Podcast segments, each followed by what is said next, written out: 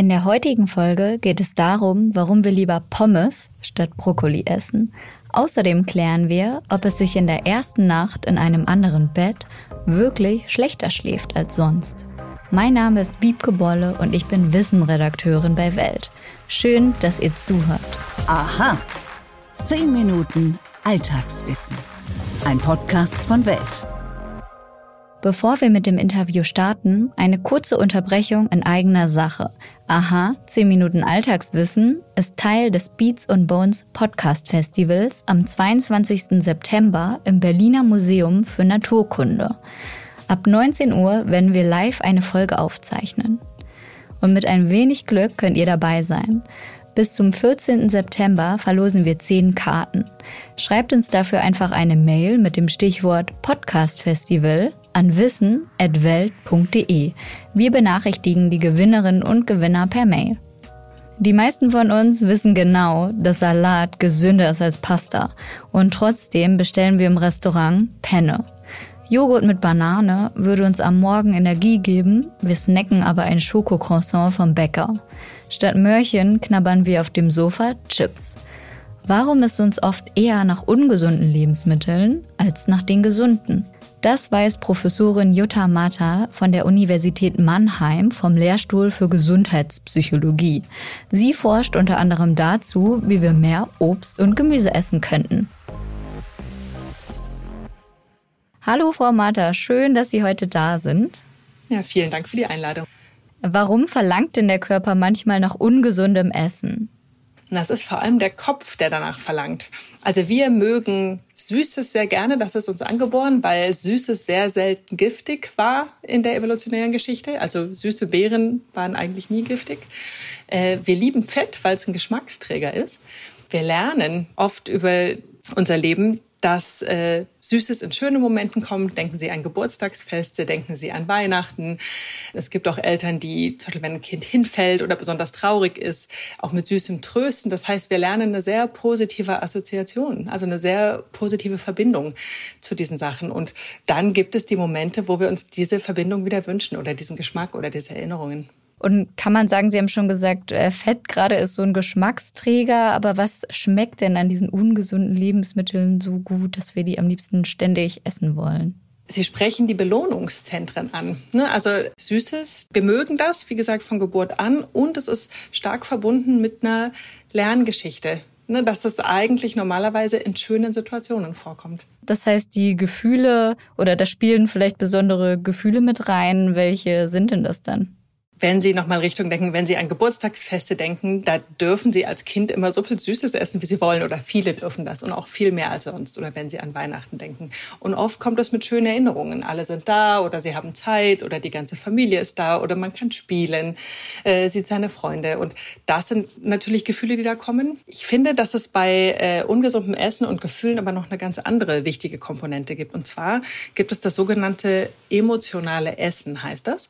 Die Idee ist, dass wenn man sich nicht gut fühlt, also traurig ist oder verärgert, dass man dann zum Beispiel Süßigkeiten isst, ähm, so als eine Art äh, Selbstmedikation, weil man sich da besser fühlt. Das Gemeine am emotionalen Essen ist aber, dass äh, das oft nur, das funktioniert, aber nur kurz, weil danach kommen bei ganz vielen Personen äh, Schuldgefühle, weil eigentlich wollen sie das nicht, äh, gerade nicht in großen Mengen. Aber das ist tatsächlich ein Konzept, was man in der Psychologie diskutiert. Und wie fühlen wir uns dann dagegen, wenn wir was Gesundes essen? Das ist eine spannende Frage. Also diese langfristig kann ich Ihnen sagen, dass das natürlich auf allen Ebenen hilft, weil es damit zusammenhängen wird, dass Sie alle Nährstoffe haben, die Sie brauchen, dass Sie mit einer höheren Wahrscheinlichkeit ein gesundes Körpergewicht haben, was dann einfach dazu führt, dass Sie weniger Erkrankungen haben, aktiver sein können und so weiter. Kurzfristig kann ich das eigentlich gar nicht beantworten, weil gesundes Essen ist ja sehr vielfältig. Die Gründe, es zu essen, sind genauso vielfältig und damit auch die verbundenen Gefühle. Und gibt es da vielleicht so einen Trick? Also wie schaffen wir es, gesünder zu essen? Ja, das ist so die eine Million Dollar Frage, oder?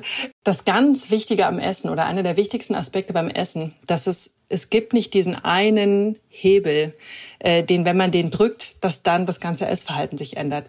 Essverhalten ist das Ergebnis von ganz, ganz vielen Einflussfaktoren. Also, wir hatten ja schon ein bisschen die Lerngeschichte, was ich mag. Dann gibt es natürlich, ich kann ja nur das mögen, was es bei mir in der Kultur auch gibt. Ne? Also das, was sozusagen vorhanden ist. Das, was meine Familie mir für mich einkauft. Das hängt dann wieder mit sozialökonomischem Status zusammen, mit Werten der Eltern.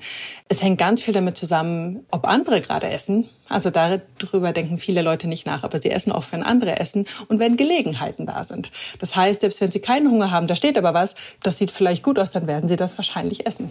Das heißt, äh, wenn wir es schaffen wollen, unser Essverhalten zu ändern oder es gesünder zu machen, dann müssen, dann können wir uns aussuchen, welche dieser Hebel wir drücken wollen oder ob wir die alle zusammen drücken wollen oder ob wir mal bei einem anfangen. Wenn ich zum Beispiel merke, ich esse immer, weil mein Partner abends ab zehn nochmal äh, Schokolade aufmacht, dann wäre das ja vielleicht ein Weg, damit mal anzufangen. Ne? Da kann man so ein einzelnes Situation sich rausgreifen, wo man sagt, da würde ich jetzt mal gern dran drücken. Das ist eine ganz individuelle Entscheidung, je nachdem, wie mein Essverhalten aussieht normalerweise. Und gilt das auch für Kinder? Also wie könnte man das da denn schaffen, dass die gesünder essen? Also für die gilt natürlich auch, dass diese Faktoren ganz komplex sind.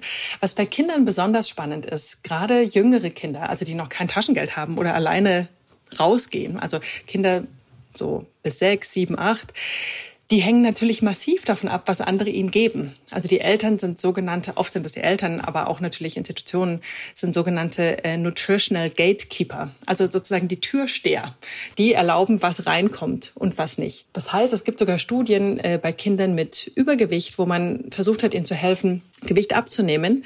Da hat man gar nicht mit den Kindern gearbeitet, man hat nur mit den Eltern gearbeitet. Und die Vergleichsgruppe hat mit Kindern und Eltern gearbeitet und die waren gleich gut. Ne, also bei Kindern ist sozusagen die Besonderheit, dass es natürlich genauso vielfältig ist, was das entscheidet. Aber sie haben diese Türsteher, die sehr viel davon bestimmen, was sie essen. Und darum muss man bei Kindern nicht unbedingt mit den Kindern arbeiten, man könnte auch mit den Türstehern arbeiten. Ohne die Türsteher wird es schwierig, bei Kindern was zu ändern. Das war die Gesundheitspsychologin Jutta Marta. Danke, dass Sie sich die Zeit genommen haben. Ja, danke für die spannenden Fragen. Stimmt das wirklich? Mythos oder Wahrheit? Vielleicht kennt ihr das. Endlich ist Urlaub und ihr übernachtet in einem schönen Hotel, schlaft in der ersten Nacht aber trotzdem schlecht. Wie kann das sein? Ihr seid schließlich erschöpft von den Wochen zuvor. Fällt euch die erste Nacht in einem fremden Bett schwer, dann geht es euch wie vielen. Das Phänomen nennt sich in der Schlafforschung First Night Effekt. Unser Körper testet erst einmal aus, ob die neue Umgebung sicher ist. Deshalb schläft die linke Gehirnhälfte wahrscheinlich weniger tief als die rechte. Das haben Forscherinnen und Forscher der Brown University herausgefunden. Demnach hält eine Seite des Gehirns quasi Wache. In mehreren Versuchen konnte der Effekt nachgewiesen werden. Einmal trugen elf Menschen einen Helm, mit dem Signale des Gehirns aufgezeichnet wurden. Zwei Nächte lang wurde für jeweils 90 bis 180 Minuten gemessen. Dabei zeigte ein bestimmtes Gehirnnetzwerk der linken Gehirnhälfte in der ersten Nacht mehr Aktivität. Je aktiver die linke Gehirnhälfte, desto länger brauchten die Menschen, um einzuschlafen. In anderen Experimenten haben die Forscher ihnen während des Mittagsschlafs an zwei Tagen Geräuschen vorgespielt. Das Ergebnis? Am ersten Tag ließen sie sich leichter stören. Auch diesmal war die linke Gehirnhälfte aktiver. Eine weitere Untersuchung im Journal of Sleep and Sleep Disorders Research bestätigt, dass die Versuchspersonen in der ersten Nacht doppelt so lange fürs Einschlafen brauchten als in anderen Nächten. Menschen wachen zudem häufiger auf, wälzen sich im Bett. Selbst Träumen fällt wegen des First Night Effekts schwer. Der REM-Schlaf ist verkürzt. Das ist die Phase, in der wir normalerweise intensive Träume haben. Die Folge, am nächsten Tag sind wir müde und können uns schlecht konzentrieren. Zwar betrifft der First Night Effekt nahezu alle Menschen, doch einige merken es weniger stark als andere, beziehungsweise es macht ihnen nicht so viel aus. Und wer viel reist und oft nicht zu Hause schläft, gewöhnt sich mit der Zeit auch daran. Die gute Nachricht ist, in der zweiten Nacht können wir oft schon viel besser schlafen. Wenn euch unser Podcast gefällt, abonniert uns gern in den gängigen Plattformen, zum Beispiel bei Alexa oder Amazon Music. Bei Apple Podcasts und Spotify könnt ihr uns bewerten. Für Fragen, Anregungen und Kritik erreicht ihr uns jederzeit unter wissen.welt.de.